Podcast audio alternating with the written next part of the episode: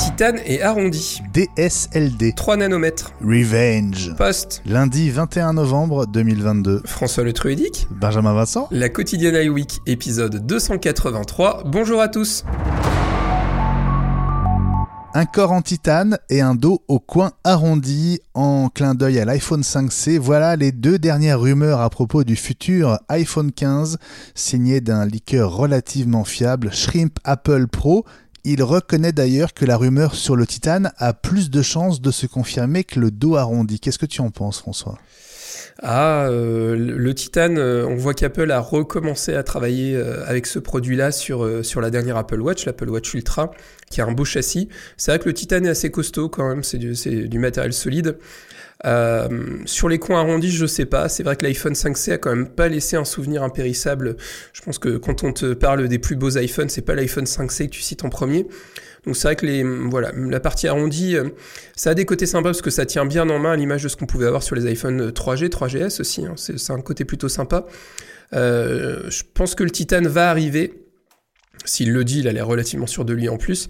Maintenant, quand on dit sur les iPhone 15, moi je suis assez sceptique. Je pense que ce sera peut-être plutôt sur les iPhone 15 Pro et 15 Pro Max, ou pourquoi pas uniquement sur le fameux modèle Ultra, parce que ça fait partie des choses qui sont dans les rumeurs aussi. On aurait le droit à un 15 Ultra à la place du 15 Pro Max. On voit qu'Apple est vraiment en train de distinguer de plus en plus la gamme des, des iPhones normaux, entre guillemets, et des, et des modèles Pro. Donc je pense que ça passera par la matière aussi, à l'image de ce qu'on peut avoir sur l'Apple Watch euh, sur la gamme 2022-2023. Euh, et toujours à propos de l'iPhone 15, alors l'iPhone 15, hein, et plus spécifiquement des exemplaires destinés au marché chinois. Selon Digitimes cette fois, Apple aurait déjà décidé de se tourner vers Samsung pour la fourniture des barrettes NAND à la place de celle du chinois YMTC. Apple anticipe ainsi la probable interdiction le mois prochain par les autorités américaines euh, de travailler avec une trentaine de fournisseurs chinois qui apparaissent sur une liste d'entreprises qui n'ont pas pu être auditées par les Américains et donc pas pu être approuvées, François. Ouais, ouais, bah, je pense que je t'avoue que je découvre cette boîte. Je savais même pas que c'était eux qui fournissaient certaines, euh, mémoires euh, à Apple. Ah, je, suis assez euh, dubitatif par rapport à tout ça. Je t'avoue qu'après l'échange qu'on a eu sur les usines Foxconn lors d'un enregistrement d'un épisode d'iWeek, c'est vrai que ça m'a laissé, voilà, ça m'a laissé un peu perplexe et je pense qu'on n'est pas à l'abri de, de scandales qui arrivent dans les années à venir sur justement les usines en Chine particulier avec la situation du Covid et plus. Donc je pense qu'Apple a clairement raison de, diversifier ses fournisseurs et puis aussi diversifier ses lieux de fabrication. Et je pense que je viens de te donner une, une belle transition pour ce qui va arriver dans la suite euh, de l'épisode. Apple a-t-elle menti sur le respect de la vie privée des utilisateurs d'iPhone Cupertino serait en effet en mesure d'identifier chacun de nous dans ses remontées de données, selon les deux chercheurs qui ont déjà pointé du doigt les privilèges qu'Apple s'octroie en matière de data. Dans leur dernier tweet ce lundi, ils évoquent un identifiant baptisé DSLD pour Directory Services Identifier qui euh, est lié à chaque compte iCloud.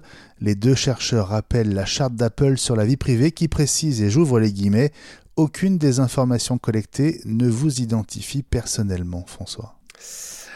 Voilà, voilà. Euh, je t'avoue que quand je vois ça et quand je lis l'article, ça me laisse un peu perplexe.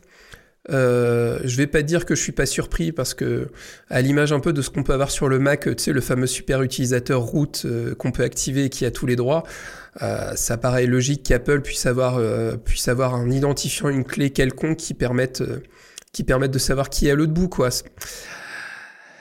Euh, maintenant, le problème, c'est qu'Apple euh, lave plus blanc que le blanc, mais si au final euh, c'est pas blanc, mais c'est plutôt gris, je pense qu'il devrait peut-être arrêter de communiquer autant sur le sur l'aspect sécurisation des données. Si effectivement ce qui est annoncé par ces chercheurs est véridique, hein. bon, ce qu'on peut lire, ça a l'air de l'être. En plus, c'est des chercheurs, donc on peut supposer que c'est pas c'est pas n'importe qui, quoi. C'est pas Jojo derrière son comptoir. maintenant, j'attends la réaction d'Apple et savoir s'il va y avoir une réaction. C'est ce qui va être intéressant, je pense.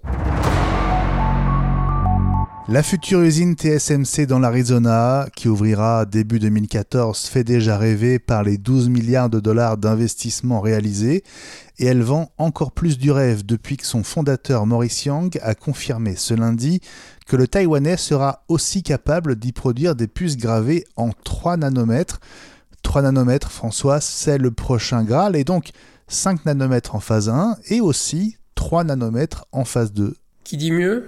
La prochaine, ce sera 2 ou pas? Non, on sent que l'évolution euh, au niveau des puces, c'est quand même du côté de, cette finesse de gravure qui a, plein d'avantages. Euh, moi, ce que dans cette news, ce qui est intéressant, c'est le fait que ce soit en Arizona. C'est vrai qu'avant, les, les, usines tech étaient quand même énormément euh, localisées, plutôt Chine, Corée et voilà, plutôt du côté de, de l'Asie. Euh, je trouve ça bien qu'on puisse avoir de la relocalisation aussi. Euh, aux États-Unis, c'est très bien. En France, on sent vraiment, par exemple, du côté de la voiture électrique, par exemple, on sent qu'il y a une vraie volonté de la part du gouvernement et des constructeurs français de relocaliser. Euh, c'est pas en aspect nationalisme que je dis ça, mais c'est plus en aspect être moins dépendant aussi des autres. Je, je, suis curieux de voir ce que ça va donner dans les, dans les années à venir et si on aura vraiment une grosse, grosse relocalisation partout et pour, euh, pour beaucoup d'usines. Incroyable mais vrai, deux ans après avoir été viré, Bob Iger revient aux commandes de Disney en tant que CEO. Il succède à Bob Chapek qui lui avait succédé en février 2020, François. Ouais, euh, je sais pas. enfin voilà, c'est la bourse, c'est euh, les résultats. Euh, voilà, les résultats du dernier trimestre n'étaient pas à la hauteur. On sent que voilà, ça fonctionnait moins bien, c'était moins florissant du côté de Disney. Disney Plus visiblement, c'est ça fonctionne, il y a des abonnés, mais ça rapporte pas encore assez pour rentabiliser les frais. Je, je l'ai dit à l'époque où Disney Plus a été lancé, pour moi ma grosse déception, c'est qu'Apple n'ait pas réussi à se mettre d'accord avec Disney. Je pense qu'il y aurait eu un service global Apple Disney, ça aurait eu de la gueule. Je pense qu'avec la force aussi de frappe d'Apple, il y aurait eu moyen de produire quelque chose de bien, des, contenus de qualité. Et euh, je pense que les contenus étaient complémentaires en plus. Euh, mais je pense qu'il doit avoir un petit sourire au, coin des lèvres parce que se faire rappeler alors qu'on a été viré, c'est quand même, euh, c'est un petit côté jouissif, je pense. Mais ça pose des questions aussi sur la rentabilité des services de streaming. Euh, je ne sais pas si tu as vu que du côté de Salto, c'était euh, plutôt inquiétant. Euh, je pense à Molotov aussi qui a du mal aujourd'hui à, dégager des bénéfices. C'est bien, tout le monde a eu envie de s'y mettre, mais le fait que tout le monde s'y mette, bah, le, gâteau, il est pas beaucoup plus gros, quoi. Donc je pense que il risque d'y avoir des fusions dans les années à venir. Et aujourd'hui, on a beaucoup de services de streaming, et je pense qu'il y a un moment où ça va se restreindre énormément.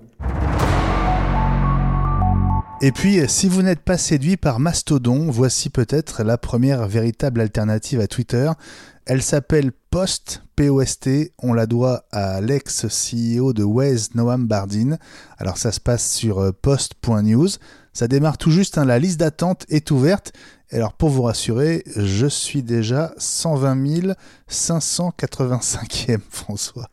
Eh ben, je, je, vais essayer de m'inscrire et je te dirai si je suis le 120 20 586e, mais je pense pas.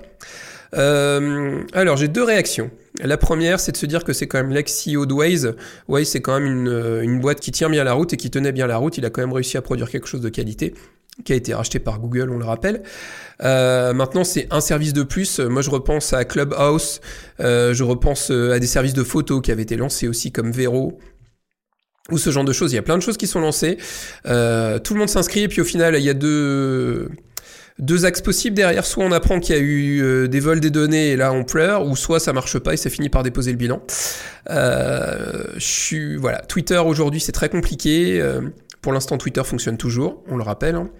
Euh, je pense qu'il va y avoir, euh, il va falloir du temps pour réussir à trouver quelque chose de, de ce niveau-là.